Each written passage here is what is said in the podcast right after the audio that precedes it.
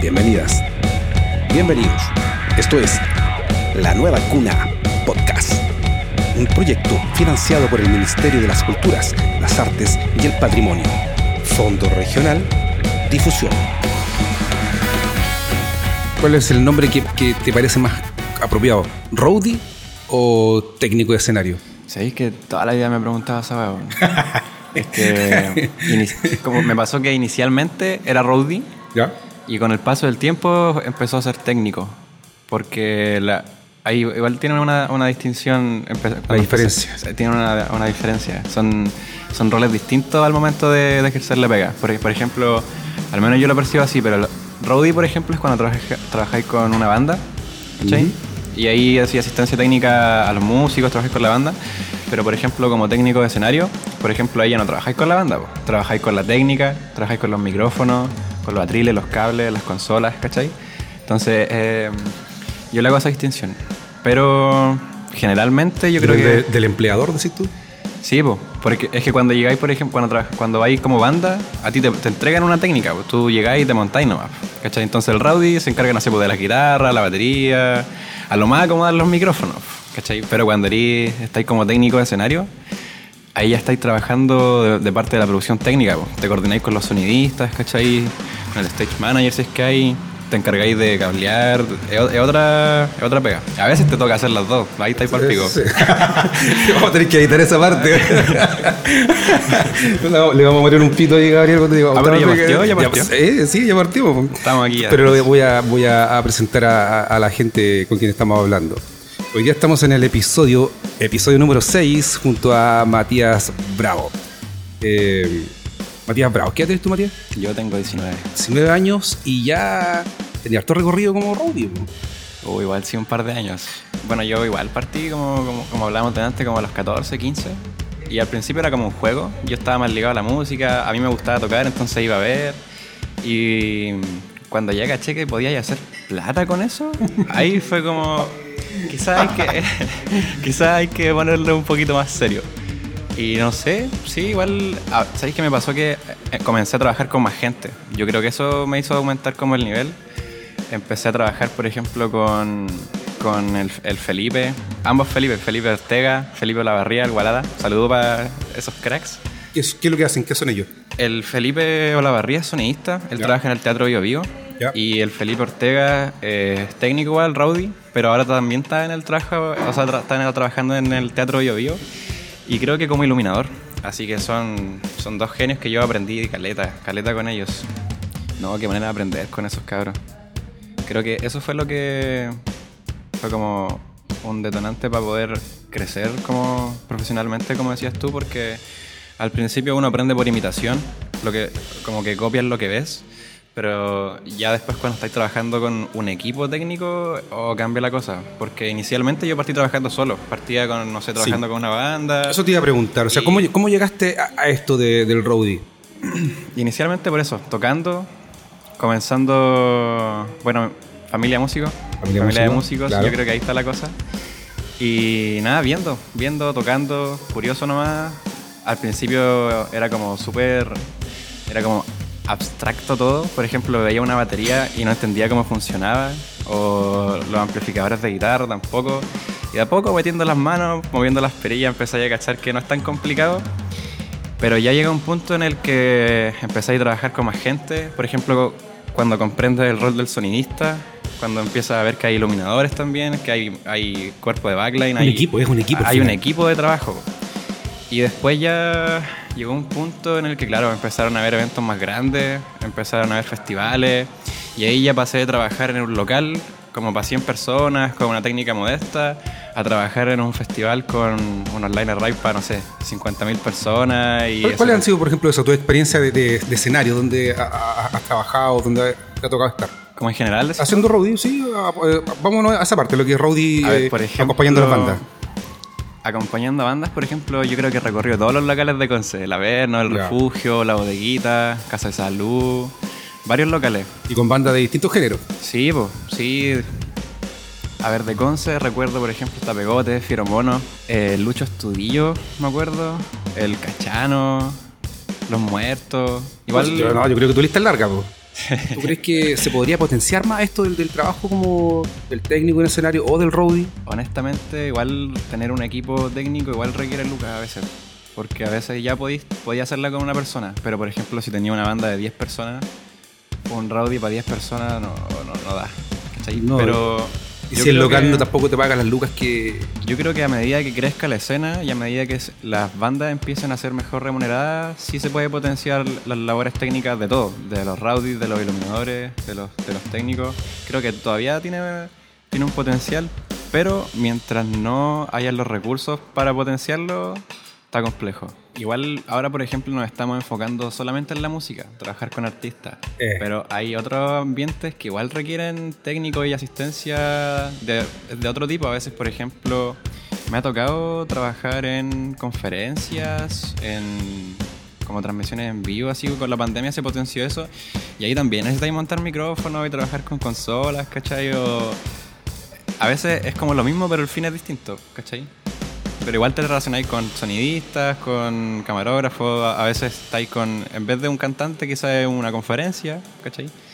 Tú mencionabas que, bueno, has estado en, en, todos los, en casi todos los bares de, de Concepción.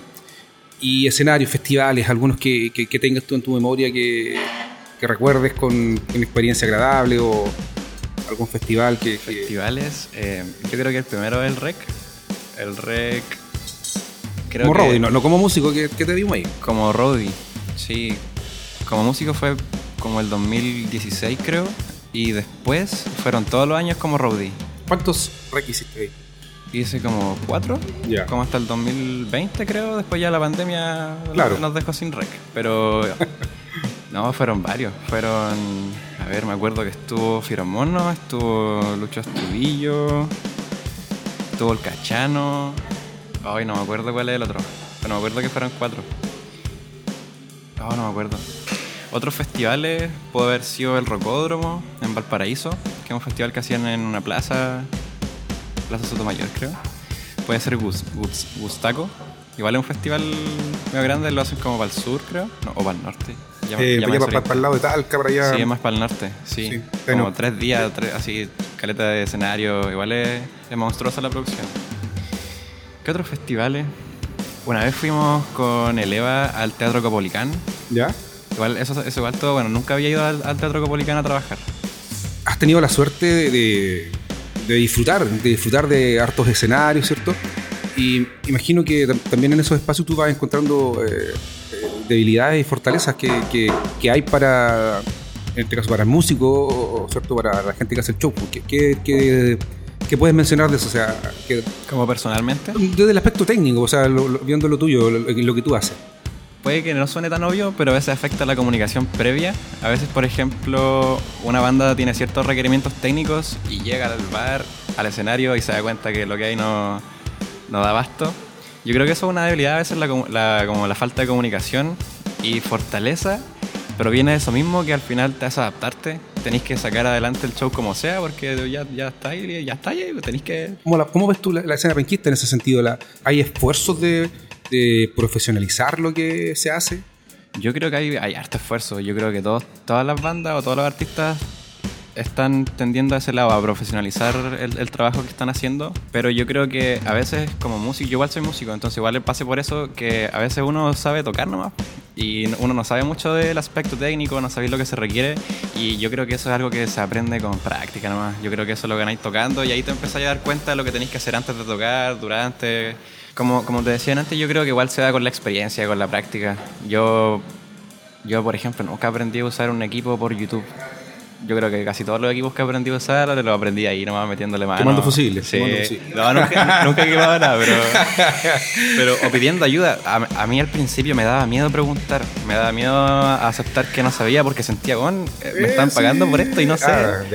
Por ejemplo, de repente son detalles, así como, como eso de conectarlo a 220, a 110, de repente no, ¿cachai? Y ahí tenéis que preguntar nomás porque si te mandáis un condoro ahí puede salir feo. Pero sí, yo, yo creo que la experiencia, la experiencia te da eso, te da ese como esa capacidad para poder desenvolverte nomás y salvar con lo que hay de repente. Eh, tú hoy día, no sé, cuando estás en la casa, en tus cosas, en tu pieza, ¿qué es lo que escucháis? ¿Qué música estás escuchando? Uh, yo creo que igual depende del momento. Para estudiar o para concentrarme pongo música lofi o jazz, como más relajante y que no tenga letra porque si no me desconcentro. y si quiero escuchar algo así como para disfrutar, últimamente estaba escuchando un género que es como math rock, math de matemáticas, y es porque los locos hacen música un tanto peculiar, como que calculan... Sí, lo leí por ahí en algún momento. Sí, hacen como cálculos para definir los ritmos y es como, es como rock, pero deforme. Sí. los locos deforman los, ritmos y las melodías y hacen cosas súper locas.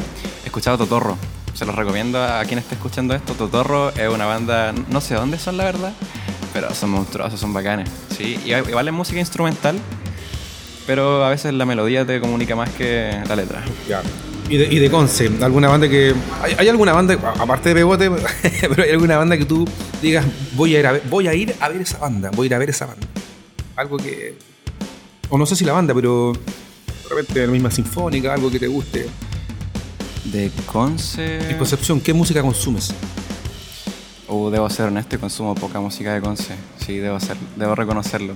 Yo creo que he escuchado harto leva, el reggae de repente es relajante. Pero más allá de eso,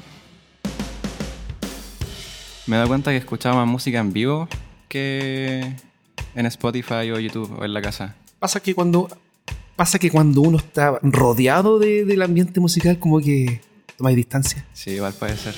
Me acerqué mucho en un momento quizás. ¿Has tenido alguna mala experiencia como Rowdy? Oh, caleta. bueno, igual es, relativo. ¿Has tenido alguna experiencia no tan mala como Rowdy? igual es, relativo porque de repente se dan malas experiencias con gente. A veces te pilláis con personas que no es muy agradable trabajar. En un punto se dio mucho. Yo recuerdo antes de la pandemia se daba mucho como cierta lucha de egos entre técnicos y era cuántico eso. Y bandas. Sí, pero. ¿No? O sea, yo lo veía por el lado de los técnicos. Por ejemplo, de repente íbamos a un festival en el Espacio Marina y está todo el equipo técnico de Conce y llega una banda con, no sé, un cuerpo técnico de siete personas y oh, de repente hay una, una lucha de egos porque de repente quería hacer modificaciones ahí en tiempo real. La gente que llega de Santiago, por ejemplo, y tú tenés todo preparado, todo listo y te lo quieren cambiar al último momento, oh, y empieza ahí la, la, piensan ciertos conflictos que empiezan a generar tensión. Eso con gente, de repente sea como, como ciertos ciertos pequeños conflictos, pero todo se soluciona conversando por suerte. Aparte de eso, oh, esto es una historia que... sí, estas son las que le, gusta a la gente. Una vez fuimos a tocar a Machalí, creo. Machalí, ya. Cuéntanos. Y llegamos y no había nada. Era, era como al aire libre en una multicancha y yo pensaba, puta, si al aire libre tienen que haber igual hartas cosas, o sea, para que suene al aire libre con harta gente. Llego y había. Hasta potencia. Habían así como tres micrófonos y un bombo. Oye, ahí qué manera de improvisar. Sabéis que, como te decía antes, cuando preguntaste por fortaleza y debilidades, las debilidades es que a veces te, te pilláis con una técnica que tuve ahí y decís, oh, ¿qué voy a hacer con esto? Pero empecé a, empecé a cranearla un poquito, empecé a pensar y te das cuenta que igual podéis resolver resolver con lo que hay. Pero me dado cuenta que todas esas malas experiencias al final generan aprendizaje. Y el público no tiene la culpa. Y el público no tiene la culpa. No, tenéis que entregarle el chavo nomás, pues si eso hay. ese es el tema que al final esos momentos negativos son para ti nomás, te los tenéis que guardar. Porque. último, cerráis los ojos. La típica frase, pues el show tiene que continuar. Entonces.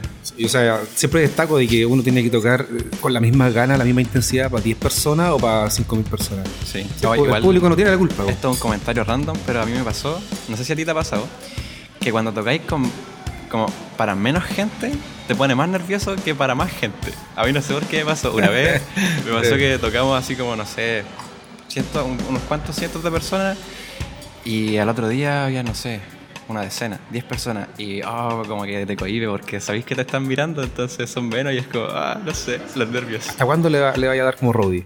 ¿Vas a, ¿Vas a traspasar esa experiencia? Yo creo que lo voy a hacer hasta que ya no pueda. Como que, igual, por ejemplo, este año están volviendo los shows. La pandemia ya está permitiendo hacer shows locales, al aire libre.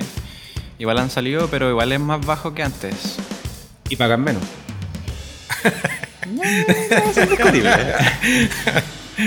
Depende, depende. Pero, pero sí hay menos eventos, o al menos a mí me, me ha tocado me ha tocado eso. Yo igual como que, mm, bueno, la pandemia nos, nos alejó a todos de, de esta área, pero yo creo que voy a continuar hasta que no pueda más, hasta que ya no tenga tiempo. Porque tampoco es, ahora últimamente como, bueno, la U consume harto tiempo, no es algo que haga todas las semanas, ni yo creo que todos los meses, probablemente.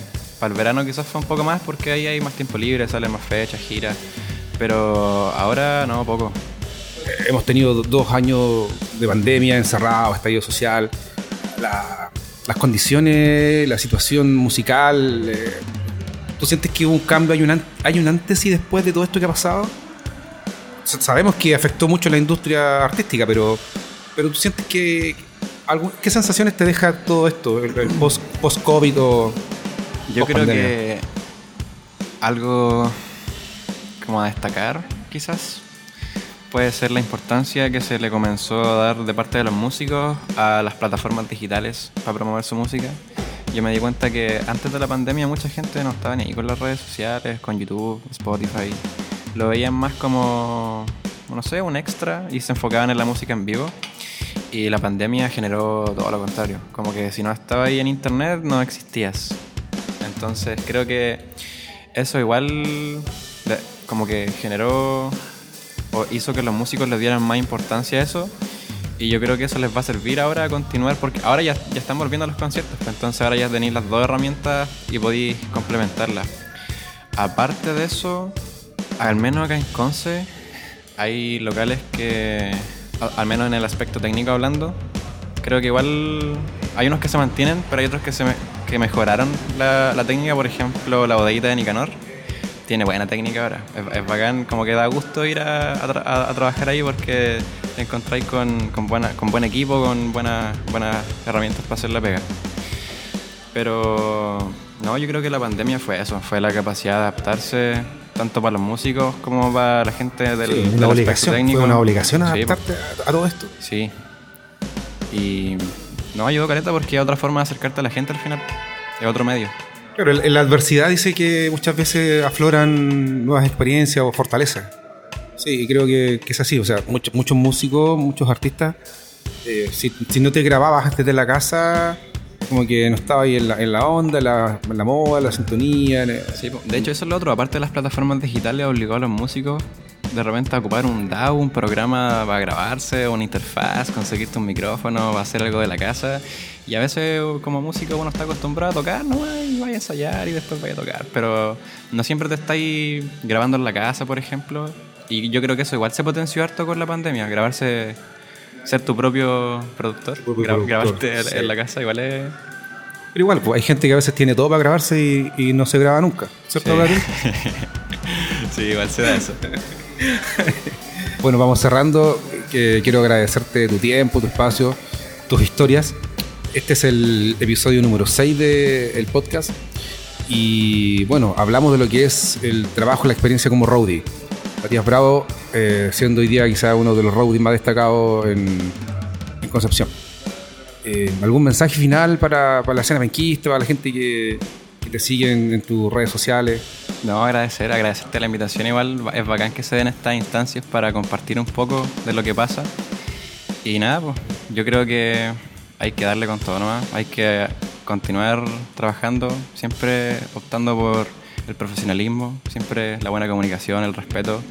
Somos un equipo de personas que contribuimos a la cultura y es parte de todo hacer que sea un buen lugar. Así que En Conce nos conocemos todos. casi nos conocemos todos, así que es bastante pequeño. Sí, Pero no eso, harto, harto coraje requiere igual dedicarse a la música, así que igual gran respeto para todos los que lo intentan, porque no, no es fácil. Esto es La Nueva Cuna Podcast.